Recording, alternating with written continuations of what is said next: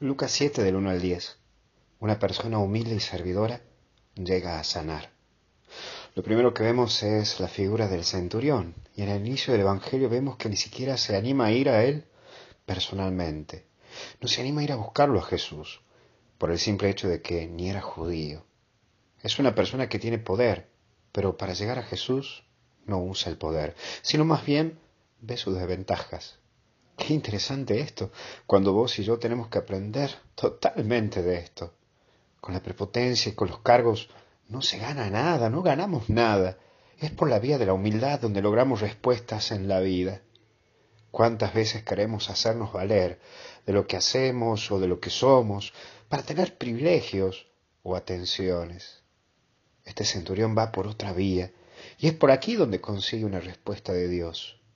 A vos ¿Te gusta remarcar quién sos? ¿O qué haces ante los demás para salirte con la tuya? ¿Vas por la vía de la humildad y de la sencillez? ¿O buscas siempre, hasta incluso con Dios, mostrarte con cierto cargo?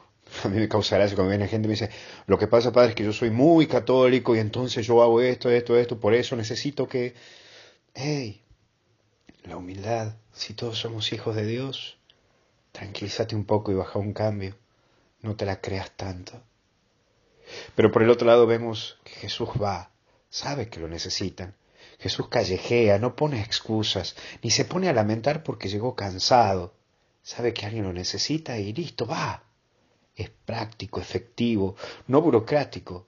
No dice, para, loco, tráeme una nota, déjamela con mi secretario Juan o con mi apóstol Pedro y de ahí vamos a ver y ya te voy a llamar y te voy a dar una fecha para ir.